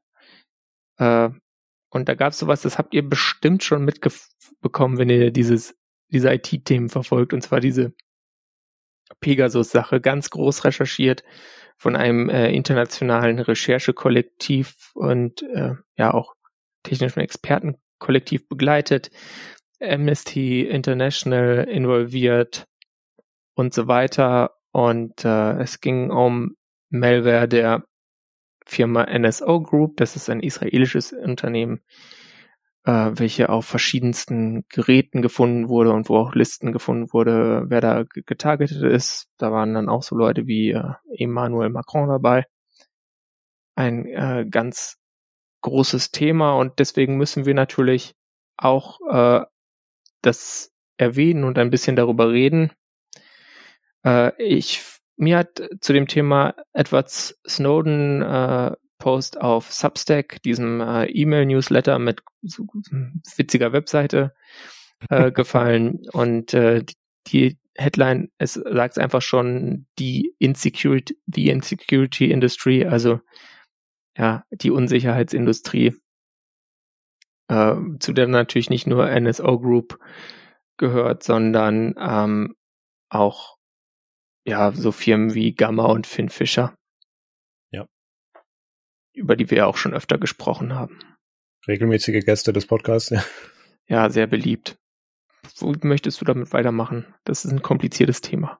Also das, das Interessante war tatsächlich, dass dieser Pegasus Trojaner, in Anführungszeichen, das ist ja eine ganze Suite an Produkten, äh, die ja. da mitspielen, sich per Silent SMS bzw. iMessage-Nachricht äh, auf das System aufspielen können, ohne dass das, äh, ohne dass das Target tatsächlich da was von mitkriegt. Ähm, du kriegst keine Nachricht angezeigt, du kriegst keinen Ton, keine Benachrichtigung, gar nichts. Ähm, es ist da und äh, kann dann auf eine ganze Bandbreite an äh, Sachen zugreifen. Ähm, nämlich E-Mails, äh, Call Records, äh, App-Inhalte. Ähm, das, das, was das wirklich gruselig macht, ist tatsächlich auch die, die Keychain, also die User-Passwörter, ähm, Kontakte, gut, Clubhouse hatten wir schon, äh, Bilder, Videos, äh, Audioaufnahmen, äh, Browser-History. Also da, da gibt's eine ganze, ganze Menge, die darüber ausgelesen werden kann. Und ähm, wenn du halt, das ist ja der Grund, warum wir äh, uns um das ganze Thema End-to-End-Verschlüsselung äh, in den letzten Jahren kaum noch Sorgen machen müssen, weil mhm. wir mittlerweile einfach aufs Endgerät gehen, wo es entschlüsselt ist, äh, weil es ist ja alles da. Und äh, ab da wird es halt wirklich gruselig und hier haben wir ein, ein sehr praktisches Beispiel, was tatsächlich zeigt, ähm, dass man mit diesen Daten auch effektiv was anfangen kann.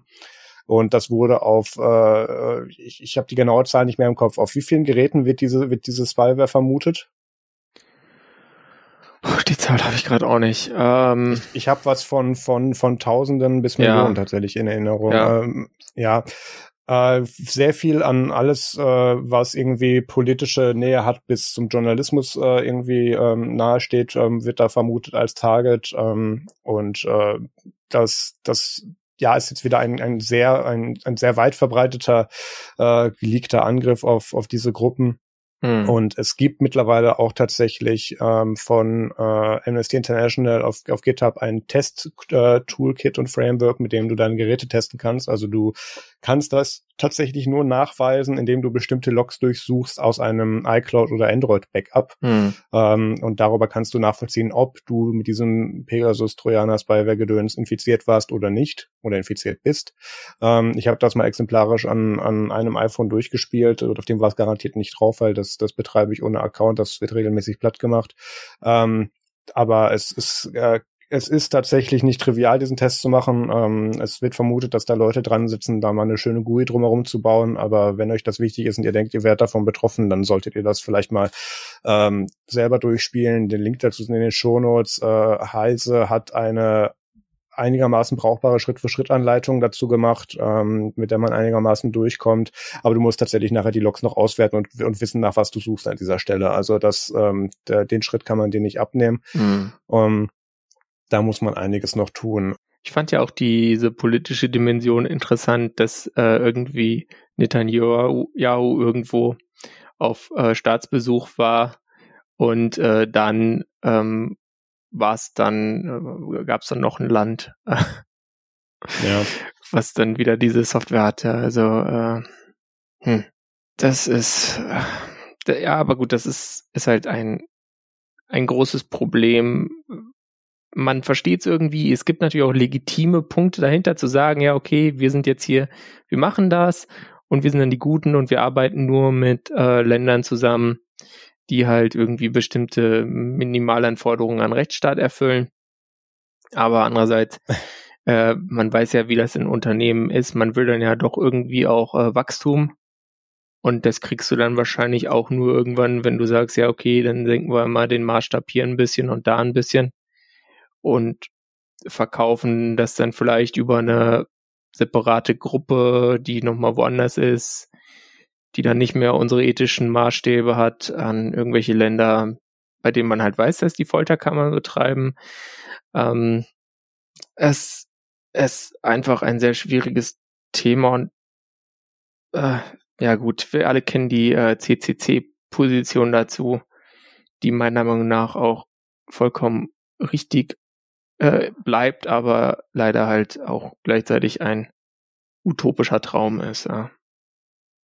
Ja, ja, das, das ist ja auch, wo wir gerade bei Finn Fischer waren, äh, Amnesty International hat doch in, äh, in, im gleichen Verzeichnis auch nochmal einen anderen Ordner, wo man auch gegen Finn Fischer testen kann, mhm. ähm, die ja nicht dadurch, dass sie solche Software anbieten, ähm, äh, in Verruf geraten, sondern weil sie gegen Ausfuhrbestimmungen ja. verstoßen haben und das der einzige Grund ist, warum sie jetzt mal rechtlich greifbar waren, was mhm. auch noch nicht ganz fertig ist. also ähm, da gab es auch auf dem letzten Kongress, wenn ich mich recht erinnere, äh, einige Talks zu. Ich glaube, war es Martin Schierschich wieder. Ähm, ich glaube, ich glaube, ja. er war mit dabei. Auf jeden Fall, ähm, da, äh, da gibt's dann auch Möglichkeiten, dagegen zu testen. Ähm, ja, die, die Story ist leider schon so ein bisschen uninteressant geworden, weil es ist, ist das als Thema. Da ist Software, da sind Möglichkeiten, dann macht man das. Und ähm, davor sich schützen können, ist, ist ja über die Jahre immer schwieriger geworden. Ähm, dass das ganze Thema mit, wenn du ein iPhone hast, bist du sicher, ist halt auch mittlerweile nicht mehr nicht mehr wirklich äh, zeitgemäß. Ähm, es gab mal vor einer Weile so diese weit verbreitete Annahme, dass, dass du auf dem iPhone immer noch am sichersten fährst, mit Einschränkungen natürlich. Ähm, Nichtsdestotrotz mhm. wird natürlich jetzt auch ähm, von Snowden und auch von, von anderen, die dazu berichten, äh, vorgeworfen, dass Apple nicht genug dagegen tut, weil ähm, wirklich so eine Remote Code Execution und wirklich so eine Silent Backdoor da drin zu haben, die das ermöglicht, ähm, ist natürlich hart. Es, es anscheinend sind da Teile schon von gefixt, aber das weiß man natürlich auch nur, bis der nächste fehlschlägt oder wir vom nächsten fehlgeschlagenen Versuch erfahren. Also ähm, ja, es, es ist das alte Thema. Wo ein Weg rein ist, ist ein Weg raus. Also ähm, beziehungsweise umgekehrt in dem Fall auch noch. Das, das macht das alles nicht wirklich einfacher und ähm, ja. Ja. Ich meine, theoretisch wäre es möglich, dass es irgendwann mal aufhört, äh, wenn, ich sag mal so, die äh, ja, wenn genug Staatschefs davon, Staatschefs international davon betroffen sind, dann äh, könnte es sein, dass sie irgendwann keine Lust mehr drauf haben und das checken, dass es einfach keine gute Idee ist aber Sicherheitslücken irgendwie zurückzuhalten auf irgendeine Art und Weise. Aber ähm, die Wahrscheinlichkeit, dass das passiert, schätze ich ungefähr so groß ein momentan, äh, dass es äh, wie das Weihnachten und Ostern auf einen Tag fallen. Ja, also das, das würde auch nur das von staatlicher Seite äh, die, die offiziellen äh, Motivationen auf, angeblich einstellen. Das, das heißt ja nicht, dass das deswegen nicht andere tun. Das ist ähnlich wie damals mit dem Hacker-Paragraphen, wenn man diese Tools verbietet, dann nutzen sie halt nur noch andere Leute, die das nicht dürfen. also ähm, ja. ja, gewinnst du auch nicht viel mit. Wenn es diese Möglichkeiten gibt, werden sie genutzt. Also ähm, ja. Mhm.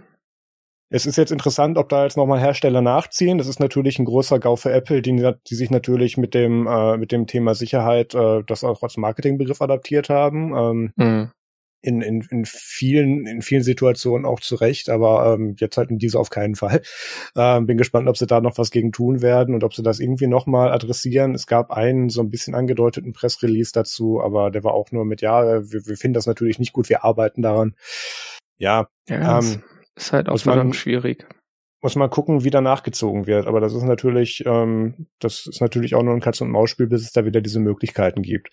Also wie gesagt, also diese Test-Frameworks äh, sind verlinkt in den Show Notes. Guckt sie euch an, wenn ihr meint, davon betroffen zu sein. Guckt sie euch auch an, wenn ihr nicht meint, davon betroffen zu sein. Ähm, Schaden tut's in dem Moment auf keinen Fall und ähm, dann wisst ihr zumindest, wo ihr daran seid mit den Tools, die das jetzt äh, beweisen können. Natürlich könnte es auch noch ganz viele andere Sachen geben. Also es ist ein unendliches Loch.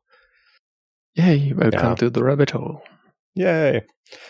Ähm, du hast noch eine Hörempfehlung dazu. Ja, ich habe noch einen Hörtipp und zwar äh, ist da jetzt kürzlich nach Beendigung der Sommerpause LNP 401 rausgekommen und da reden Linus und Tim auch über dieses Thema. Vor allem Linus und äh, der weiß, wovon er spricht. Das stimmt, das stimmt. Genau. Ähm, dann kommen wir nach diesem Downer tatsächlich zu unserem einzigsten Themenpunkt der Folge. Uhu. Yay, es gibt ein... Wir haben es dramaturgisch echt schlecht gemacht, Marius. Es, ja, ich bin mir auch nicht sicher, ob wir das so gemacht hätten. Gut, wir, hatten noch ein, wir hatten noch ein paar positive dazwischen, aber da hat, ja. da hat Cloud Flair nicht mitgespielt.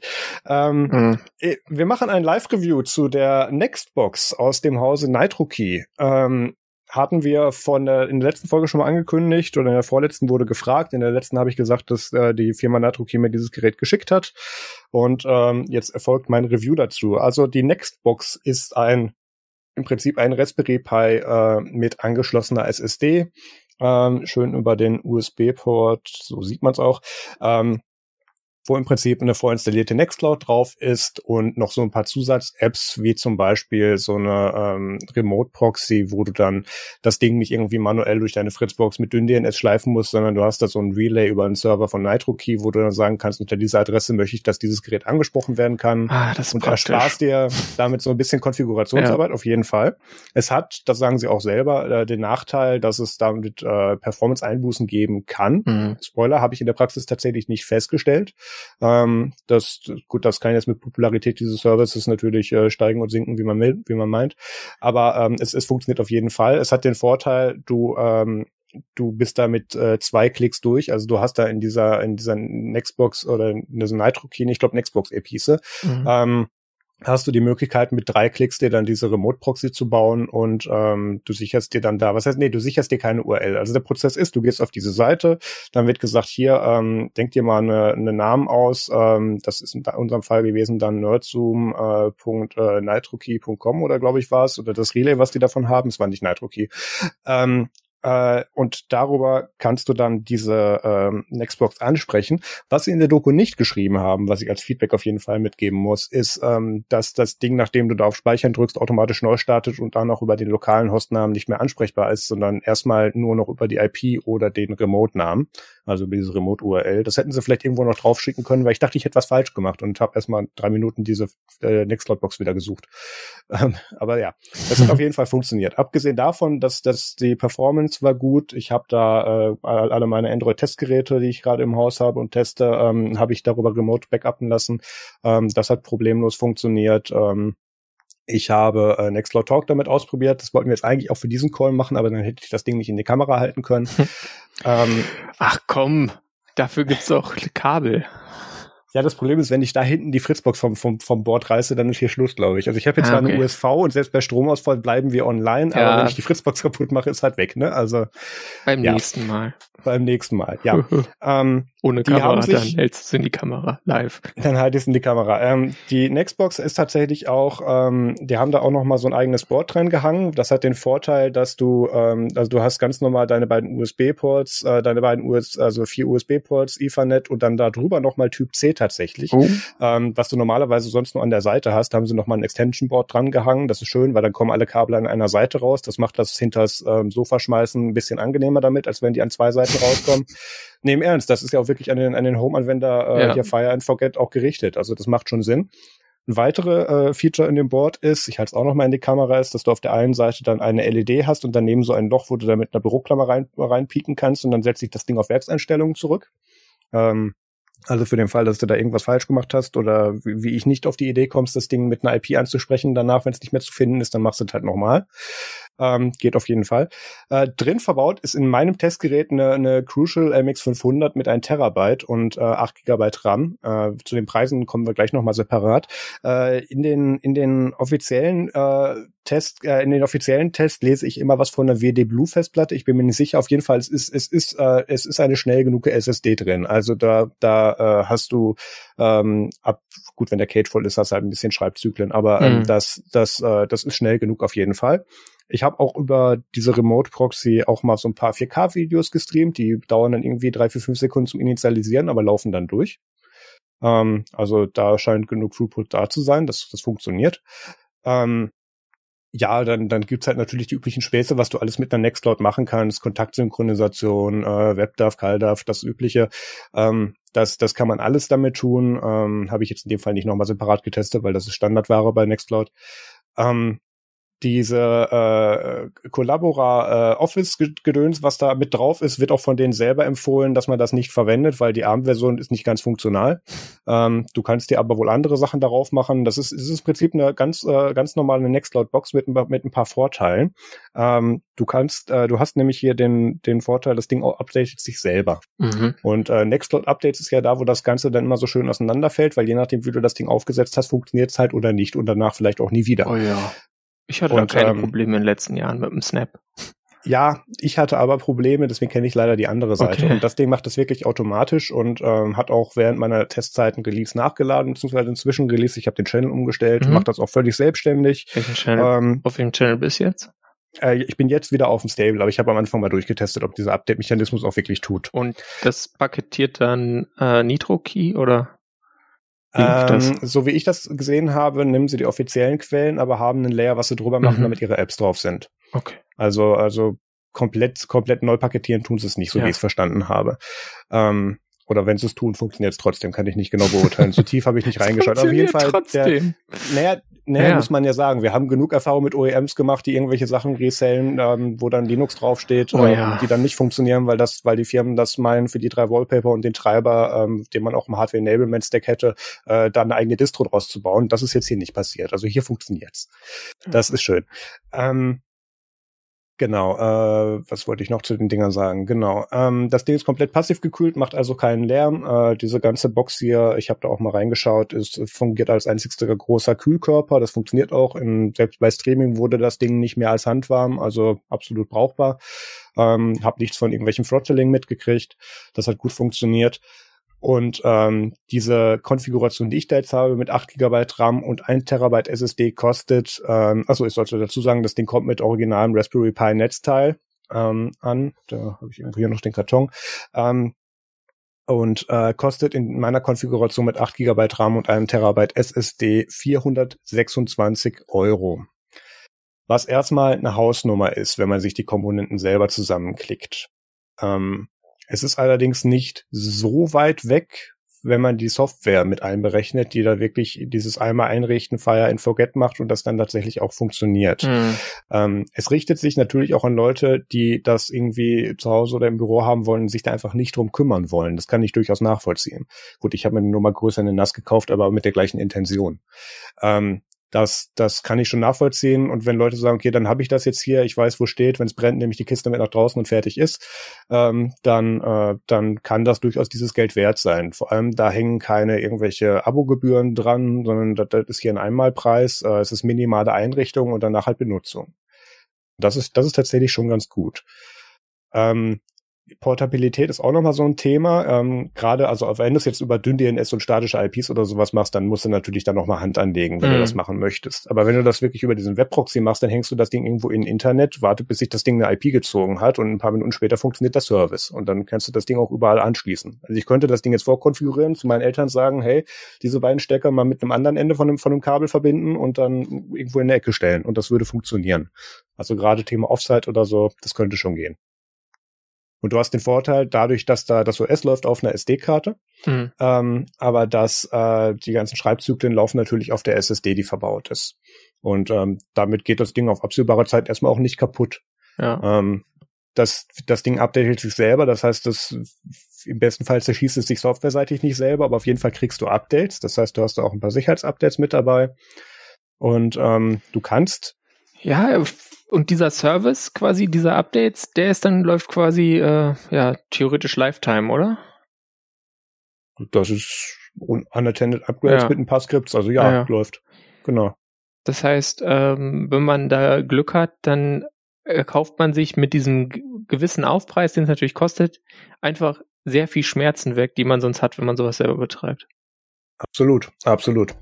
Ähm, das, das ist ja dieses Ding, wenn ich dann irgendwo in meinem früheren Job dann irgendwelche Jahrhunderte alte verstaubte SUSE-Server dann aus, aus dem Mailarchiv befreien darf oder so, mhm. ähm, weil da einfach niemand nochmal dran gehen wollte, solange das nur noch bootet und tut. Und das heißt, das ersparst du dir halt hier mit ähm, diesen Aufwand. Ähm, Du kannst auch, das ist auch, muss man dazu sagen, das sagen sie auch selber, das ist kein supporteter Use Case, da sitzt ein Raspberry Pi drunter, wenn der witzig bist, baust du dir den Rest, der da drauf ist, halt auch noch selber auf. Also du hast da kompletten Zugriff drauf, das Ding hat alle Ports, du kannst dein Display anschließen. Mhm. Ähm, aber natürlich geht da so ein bisschen ja. die, diese Support beziehungsweise Garantie Klar. Umfang so ein bisschen flöten mit, logischerweise. Das, das, das, das könnt ihr auch machen, aber kauft lieber einen separaten Raspberry Pi zum Spielen, ganz im Ernst. Also manchmal Korrekt. muss man die Use Cases trennen. Genau. Ähm, ursprünglich hatten sie geplant, da ein Ubuntu Core drauf zu machen. Mhm. Ähm, alles schön äh, äh, hier abgeschottet voneinander, ähm, haben sich dann aber doch tatsächlich für einen Debian Buster entschieden, ähm, weil sie es da mit minimalen Anpassungen äh, die gleiche Performance hatten. Es gab da wohl wahrscheinlich noch andere Gründe, dass wahrscheinlich Snappy Ubuntu Core immer noch nicht fertig ist, logischerweise, mhm. ähm, und auch wahrscheinlich nie fertig werden wird. Ähm, die ganzen Änderungen, dieses Layer zum Updaten, ähm, deren OS-Änderungen, die Startscripts, dieses ganze Proxy-Gedöns, ähm, haben sie auch alles Open Source auf GitHub gepackt in ihrem NitroKey Nextbox äh, Archive. Ähm, äh, Repository meine ich natürlich, äh, steht alles drin. Ähm, du kannst dir diese Änderungen auch angucken, du kannst da Issues auch gegen aufmachen, wenn da was nicht funktioniert. Also das tut schon. Ähm, äh, dann haben sie auch eine, ich gucke, ob ich den Zettel noch finde. Das müsste der Zettel sein, genau. Äh, eine recht einfache Anleitung, wenn man das Ding auspackt. Äh, Nextbox schnell starten, Nextbox mittels Netzwerkkabel an Internetrouter äh, anschließen, Stromkabel anschließen, Nextbox starten. Gut, das macht in dem Fall automatisch. Circa fünf Minuten warten und im Web Webbrowser nextbox.local eingeben. Und dann kommst du direkt auch auf die Admin-Seite, beziehungsweise du kommst auf eine ähm, hier OEM-Version ähm, äh, von, von Nextcloud und wirst aufgefordert, einen Admin-Nutzer anzulegen. Ähm, und solltest danach natürlich einen Benutzer an, anlegen, außer du möchtest da mit Adminrechten drauf rumtouren, was natürlich nicht empfohlen wird. Mhm. Ähm, und sie haben auch eine sehr ausführliche Dokumentation auf docs.nitrokey.com slash nextbox. Ähm, eine, eine wichtige Warnung haben sie auch noch hier drauf geschrieben. Ähm, ist, dass du da natürlich, da da USB-Anschlüsse dran sind, auch noch andere Platten dran anschließen kannst. Du kannst dieses äh, Repository oder Backup-Repository natürlich auch erweitern, wenn du das möchtest und weißt, wie das geht. Ähm, aber hier wird auch nochmal wirklich vorgewarnt, ähm, das könnt ihr gerne tun und wenn ihr wisst, wie das geht, aber macht da eine eigene Stromversorgung dran. Das ist ein USB-Port und das ist ein Raspberry Pi. Irgendwann ist halt gut, ne? Ja. Das, das, äh, das ist das, wo es dann, das kann funktionieren, das kann aber auch nach ein paar Monaten nicht mehr funktionieren, wenn der, wenn der Port tot ist. Beachtet die Leistungsfähigkeit des Netzteils. Auf jeden Fall. Ja, ja. Äh, ich, ich war tatsächlich sehr zufrieden damit. Die meisten Geräte, die ich reviewe, haben einen erhöhten Mehraufwand, wo in der Form, mit mhm. wie ich mich damit beschäftigen muss. Das hatte dieses Ding nicht. Ich habe es angeschlossen, benutzt und war fertig. Ähm, und musste mich jetzt nur noch mal über die Eckdaten informieren. Das war eine sehr angenehme Erfahrung tatsächlich. Ähm, ich, ich werde das Gerät tatsächlich morgen aber schon wieder in Karton packen mhm. und zurückschicken. Ist natürlich nur ein Leihgerät. Ähm, die Frage, die sich mir jetzt nur noch stellt, ist es, also mir wäre es jetzt persönlich, weil ich da auf einem anderen technischen Level agiere, mir wären es diese äh, 426 Euro nicht wert, weil ich das selber auch so kann. Aber ich muss absolut sagen, wenn das jetzt jemand wie meine Eltern irgendwie haben, die da irgendwo lokal ihre Bilder backuppen wollen, ja. weil sie sich immer nur die kleinsten Smartphones kaufen oder so, das ist absolut No-Brainer. Also das auf jeden Fall. Entweder mache ich selber oder ich kaufe es von der Stange. Und hier hast du halt wirklich dieses Layer mit dabei. Gut, du könntest jetzt theoretisch auch hingehen und dir dieses Repository ziehen und das mhm. selber offline Nextcloud bauen, aber das äh, ist natürlich nicht hier der advertised Use Case. Ähm, äh, aber das, das macht auf jeden Fall Sinn. Und wenn man hier mal hingeht und sagt, ich brauche das Ding gar nicht mit 8 Gigabyte RAM, sondern nur mit 4 und vielleicht reicht ja. mir da auch eine 480 Gigabyte SSD oder vielleicht, wenn ich da nicht irgendwie hochverfügbar was mitmache, reicht mir vielleicht auch eine 1 Terabyte HDD. Ja. Dann bist du bei 300 Euro. Genau. Also, ich meine, ähm, mein, meine Nextcloud ja. zum Beispiel läuft auf dem Server mit 2 Gigabyte RAM. Ja. Ja, also geht auch. Absolut. Ja, es, es RAM wird halt relevant, wenn du da halt wirklich was mit Embedded Apps drauf ja. machst und äh, halt viel mit Streaming drauf betreibst. Aber ansonsten, wenn da wirklich nur Files drauf sollen, dann kannst du dir da auch eine Konfiguration klicken, die, die wesentlich nah am, am, am, am selber Machtpreis mhm. ist, als das, was sie hier anbieten. Also ähm, das, das passt auf jeden Fall. Ähm, hat mir gut gefallen. Wie gesagt, so, so ein paar Dinge an der Doku, wenn ich das jetzt so meinen mhm. Eltern geben würde und denen nicht helfen würde, dann ähm, wären sie ab dem Moment, wo das Ding sich aus dem Netzwerk abmeldet und nur noch mit IP oder dem Remote-Proxy-Namen aufrufbar ist, ähm, wären sie raus. Das könnte man da irgendwo in einem Beisatz noch vielleicht so schreiben, aber ansonsten, nö, war top. Fand ich sehr das, angenehm. Das klingt sehr gut. Also ich muss sagen, ich äh, habe jetzt schon fast angefangen zu rechnen, äh, mhm. äh, wie hoch denn da der Aufpreis ist und so weiter. Und dann dachte ich so, ja, egal, ich könnte es ja meinen Eltern schenken. Dann fiel mir ein, dass meine Eltern leider einen Uplink haben von 3 Mbit. Ähm, Gut, da ändert leider auch die Box nichts ne, dran. Da nee. ändert die Box auch nichts dran. Also das ist so vielleicht so das Hauptproblem von dem Produkt ähm, Internet in Deutschland. Aber abgesehen davon, äh, wenn man jetzt einen Uplink hat, der irgendwie halbwegs solide ist, ich weiß nicht, ich glaube, bei mir hier mit meinen 50 Mbits Uplink, das wird gehen für einiges. Schon mal. Also jetzt nicht toll, aber mhm. für Dateien reicht's notfalls. Ja. Ähm, äh, kann man damit schon arbeiten. Und dann ist es natürlich auch schön, wenn du so ein Ding hast, was du eigentlich mehr oder weniger nur anstöpselst, äh, einmal einrichtest und dann äh, forget about it, weil äh, ganz im Ernst, auch wenn man das kann, man möchte es halt nicht immer machen und meistens gehen die Dinge dann kaputt, wenn gerade eh stressig ist. Ja. Äh, da ist es dann vielleicht schon ganz schön. Also cooles Produkt. Ja, Freut mich, also dass sie das gut hinbekommen haben, weil deren, äh, also es überrascht mich jetzt auch nicht, deren äh, ähm, sonstige Produkte, diese Nitro-Keys, sind ja auch ganz gut. Genau. Und die hatten das ursprünglich, glaube ich, auf einem Kickstarter-Projekt hatten sie das mal gestartet. Ich glaube, 90.000 Euro hatten sie zusammen. Mhm. Und ähm, jetzt seit, äh, ich glaube, Mitte letzter Woche verkaufen sie es auch regulär. Genau. Ja, ähm, wie gesagt, wenn es einen weniger technisch bewanderten Menschen in eurem Leben gibt, der sowas brauchen könnte, weil er irgendwo Speicher oder Sachen nach Speicher schieben muss, weil die sonst weg wären, dann äh, ja, kann man machen. Ja, ähm, oder auch teilweise vielleicht sogar für KMUs wenn die sonst ja, nichts haben. Wie, ne? wie gesagt, ich möchte nochmal diesen Portabilitätsfaktor irgendwie, irgendwie betonen. Wenn du da irgendwo als Dienstleister mit unterwegs bist, dann kannst du die Dinger vorkonfigurieren, sagen, hier schließ an, hier ist eine Adresse, du schreibst, labelst du mit, mit dem Labelmaker irgendwie drauf und los geht's. Also da, da bist du bei solchen äh, Hardware-Rollout-Projekten irgendwie kleinere Schulen oder sowas oder wie du sagst, Uni Universitäten. Ähm, ich habe KMUs das, gesagt, kleine KMUs, achso, Entschuldigung, ich, ich war, ich war bei, ich war bei Schulen. Ja. Ähm, äh, da kann man das auf jeden Fall mit versuchen. Ähm, wir hatten jetzt gerade ähm, die die Phase ähm, mit mit hier oder ist eine Pandemie und unser Schulsystem ist nicht digitalisiert und ich habe so ein paar ich habe so ein paar lehrende Personen in der Verwandtschaft mhm. und ähm, äh, habe dann da teilweise technisch mit unterstützt, sei es dann irgendwie Nextcloud Talk oder irgendwo ein Jitsi Server oder solche Sachen und da musste dann ja immer noch eine administrative Ebene höher, weil dann dann oh Gott, da eine fremde Person bringt jetzt Technik damit rein, das ist oh ja Gott. noch schlimmer. Nee, lass lass lieber Microsoft nehmen. Ja. ja. Ähm, und äh, gerade so ein Produkt, was out, the box, äh, out of the box auch äh, mit Support kommt, automatisch und ähm, vielleicht nicht so zusammengeschustert aussieht, sondern wirklich eine, eine, ein schönes Enclosure hat und einen Markennamen, kommt da vielleicht besser an. Ja, äh, gibt ganz viele Einsatzmöglichkeiten äh, dafür. Ähm, der Test hat mir Spaß gemacht, das Produkt funktioniert. Äh, Seal of Approval kann man kaufen. Warte, was war das? Seon der Zustimmung? Nein. Genau, ja. genau. Ähm, ja gut, den, den Elbster Shop gibt's nicht mehr. Die hatten da wirklich auf ihren auf, auf ihren Kartons dann immer so so ein so ein äh, so ein Seelöwen und dann das Seal of Approval stand da dann drumherum. Mhm. Ja, okay. Mhm. Komm, ja genau. Kommen wir kurz zu den Events. Äh, ist jetzt kein kein super richtiges Event, aber es ist halt sowas, was zeitkritisch ist. Und zwar gibt's da so einen äh, Film zum 20. Todestag Bau Hollands und der heißt Alles ist eins außer die Null. Und äh, der soll sehr empfehlenswert sein. Marius und ich haben ihn auch beide noch nicht geguckt. Aber da geht es so um die Frühzeit des äh, CCC in 80ern und 90ern und so weiter. Mehr oder weniger halt bis zu Bauhollands Tod und dann halt noch so ein bisschen weiter als Ausblick. Äh, ist 2001 gestorben.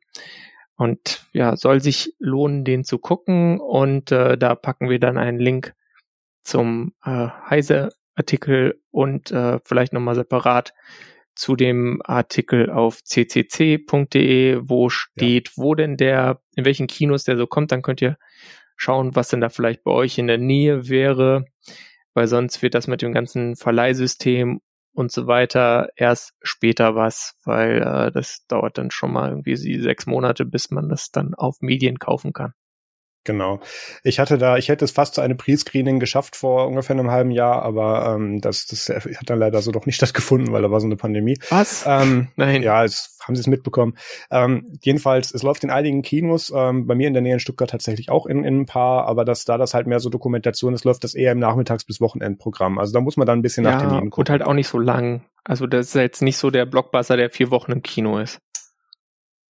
Ganz genau, deswegen guckt es jetzt, Erst die noch Doku. geht. Da wissen die ja. dann, dass das gut ist. Vielleicht. Wenn es dann noch Kinos gibt. Die Fortsetzung.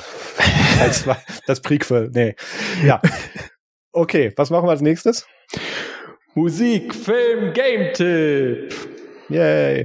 Und zwar äh, habe ich einen Film geguckt, der ist schon älter, von, ich glaube, 2014 oder so. The ja. Imitation Game. Ähm, ein Film äh, über Alan Turing und das Brechen der Enigma.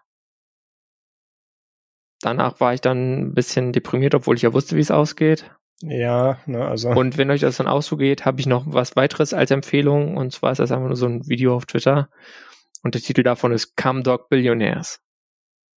Marius, du hast äh, auch drei Items reingeschrieben. Ich habe drei Items. Da ich mich ja jetzt in, in letzter Zeit ein bisschen mehr auf Twitch bewege, möchte ich den Twitch-Kanal Autopilot beziehungsweise auch den YouTube-Kanal von diesem äh, Creator empfehlen. Der macht mit so einer Loopstation ähm, und sehr vielen verschiedenen Instrumenten wirklich Live-Musik und Adaptionen von irgendwelchen Songs und so Mashups und äh, auf einem derart professionellem, äh, gerade guten Level, dass, dass man sich das tatsächlich auch mal irgendwie drei Stunden irgendwie anschauen kann und dann feststellt, oh, wo ist denn die Zeit geblieben. Ähm, der, das macht wirklich, wirklich Spaß und der ist sehr gut in dem, was er tut. Also ähm, das äh, kann ich empfehlen. Link dazu ist in den Show Notes. Äh, dann habe ich noch äh, den Gapminder Worldview Upgrader ähm, so als kleine Ergänzung zu dem Medienkompetenztraining mit Fake News Erkennung, von dem wir vor ein paar Folgen mal gesprochen hatten. Ähm, da geht es so um, um ein paar von den UN-Goals, oder ich glaube mittlerweile haben sie sogar alle drin. Ähm, äh, wo es dann so um, um Common Misconceptions, also so um, um äh, ach Gott, wie übersetzt man das denn richtig? Mein Gott. Häufige Fehleinschätzungen. Ja, danke. So genau. Sagen. Genau, äh, geht, äh, wo man dann jetzt irgendwie drauf kommt, äh, wo man irgendwie denkt, ja, das ist doch irgendwie wie viel Menschen auf der Erde haben irgendwie nicht Zugang zu Wasser oder sowas regelmäßig und sowas. Und ähm, wenn man da tatsächlich diese ganzen Sachen sich mal durchklickt, äh, stellt man fest, dass man sehr oft andere äh, dass man sehr oft wirklich da die, die falschen Einschätzungen hat und kriegt das da sehr gut erklärt. Und ähm, auch warum tatsächlich das eine Fehleinschätzung häufiger ist, woher das kommt an, an, an manchen Stellen. Ähm, da muss man sich auch nicht unbedingt alle durchklicken, aber mal so zwei, drei oder so, das, das ist sehr interessant. Link dazu in den Show Notes. Ähm, dann habe ich einen Game-Tipp. Ich, ich spiele zurzeit auf Twitch äh, bis auf dieses Wochenende eigentlich immer samstags und äh, manchmal auch Freitagabends mit äh, Vio und SK das Spiel Raft. Ähm, da strandest du auf einem Floß und musst dir das so ausbauen und ähm, das ist alles ziemlich Open-World-mäßig gemacht. Also gut, es ist, es ist ein Ozean und irgendwo sind Inseln. Okay. Aber da ist auch eine Hauptstory mit dabei, wo du dann irgendwie rausfindest, was ist denn mit dieser Welt passiert, wo sind die Menschen und es gibt da so verschiedene Missionen, durch die man dann auch durchkommt und das Ziel ist halt, dass du halt dein Floß so produktiv wie möglich Ausbaus, Maschinenmotor, Wasseraufbereitungsanlage und sowas. Das, äh, das ist halt sehr witzig und das, das spielen wir häufiger. Ich habe jetzt gerade erstmal nach dem Spiel gesucht äh, und dachte gleich spontan an Waterworld mit Kevin Costner. Aber ich weiß nicht, naja, ob es damit ganz. viel zu tun hat. nicht ganz. Ja, äh, äh, das heißt der Film überhaupt so, ja doch Waterworld. Genau. Ja, ja. Ein paar, ein paar Aufzeichnungen von vorherigen Streams sind auch noch auf meinem Twitch-Kanal twitch.tv slash Quebec noch drauf, wenn da jemand reingucken möchte. Ähm, das macht sehr viel Spaß, aber das sollte man mit mehreren Leuten spielen, definitiv dann, dann macht das am meisten Spaß. Kompetitiv oder kooperativ? Wie spielt man das? Da spielt man kooperativ. Ah. Also ähm, gut, wir, wir spielen es teilweise kompetitiv. Ja, man kann natürlich machen dabei. Machen, ne? Man, ja, das oder ich, ich möchte halt unbedingt, dass dieses Floß dreistöckig wird und äh, Vio sagt dann immer so, nee, wir brauchen jetzt aber erst diese Maschine, solche Sachen und ähm, da kommt man sich da so mit den Ressourcen irgendwie in die Quere. Ja, ja ähm, das, das macht aber wirklich Spaß und das, das sollte man kooperativ spielen. Ja, äh, damit sind wir schon am Ende der Sendung. Ich glaube, wir sind ein bisschen über einer Stunde dann nachher, wenn ich das zusammengeschnitten habe. Ähm, Nochmals zur Erinnerung, ab äh, der nächsten Folge geht es nicht auf nerdsum.de, sondern auf techniktechnik.de weiter. Und ähm, die äh, Feedlinks und die ganzen Verlinkungen werde ich so weit umbauen, dass ihr da eigentlich gar nichts dran machen müsst. Falls ihr wieder erwartend auf einem Weg diesen Podcast abonniert habt, den ich da nicht mit abfangen kann, dann äh, schaut einfach mal nächste Woche auf Technik, äh, in zwei Wochen auf techniktechnik.de vorbei und ähm, dann könnt ihr da nochmal abonnieren. Aber ich sollte eigentlich alle Wege erwischen. Wir hatten das schon mal technisch durchgespielt. Ja, wir haben ja auch extra diese Folge Wir ziehen um benannt. Das heißt, genau. Selbst wenn man die nicht hört, ja. kann man es dann aus dem Titel vielleicht so ja, ich mache vielleicht auch noch mal einen kleinen Blogpost dazu, wenn das Ganze dann richtig live ist und dann äh, geht's bei Technik Technik weiter. Technik Technik. Ja, schön. Fühlt sich fühlt sich ein bisschen an wie Abschied, aber eigentlich machen wir ja genauso weiter, ne? Also ja, äh, Abschied von YouTube. Abschied von YouTube, das stimmt. Ähm, wird YouTube. erstmal nicht wird erstmal nicht weiter ge ge gestreamt. Ähm, es hat trotzdem Spaß gemacht. Wir haben eine ganze Menge über Livestreaming an dieser Stelle gelernt. Ähm, es hat auch Spaß gemacht, dass sich da Leute live dran beteiligt haben. Das war ganz witzig. Ähm, Nichtsdestotrotz würden wir jetzt dann doch nochmal um, um, äh, mehr Aufwand in die eigentliche Erstellung des Inhalts als das Livestream stecken wollen und äh, deswegen werden die nächsten Sachen nicht live gestreamt. Ja, außerdem haben wir dann dieses ich halte was in die Kamera und erkläre es dann nicht richtig ja. für die Audiozuhörer nicht. ja, zum Beispiel. Es ist, es ist, schon immer so ein Krampf, dass man das dann auch immer mitdenkt. Also einerseits ja. Sachen richtig in die Kamera zu halten, ist schon manchmal schwierig genug. Und dann das auch noch zu erklären, was man denn da jetzt noch sieht. Ui. Ja. Das ist besser, wenn man das gleich mit einem äh, oder ist vielleicht einfacher, wenn man das äh, dann so macht, dass es eh nur für Hörer gedacht ist. Aber gut. Genau. Nichtsdestotrotz, wir bedanken uns an alle fürs Mitmachen Vielen und Dank. ans dabei sein und ans Mitkommentieren. Und äh, wie gehabt geht's dann in zwei Wochen bei techniktechnik.de weiter. Ja, damit vielen lieben Dank fürs Zuhören. Macht es gut und bis zum nächsten Mal. Tschüss. Ciao, ciao. Ich habe noch gar nicht gedruckt. Ich dachte, es kommt noch was mit Matrix oder so. Ja, ähm, hier, äh, genau, ihr müsst auch äh, unbedingt XMPP, IRC, Matrix nutzen, äh, euch impfen lassen. Impfungen sind jetzt verfügbar und ihr wollt die Delta-Variante nicht kriegen. Ähm, und was noch? Ja, ach ja, keine Ahnung, seid einfach nette Menschen.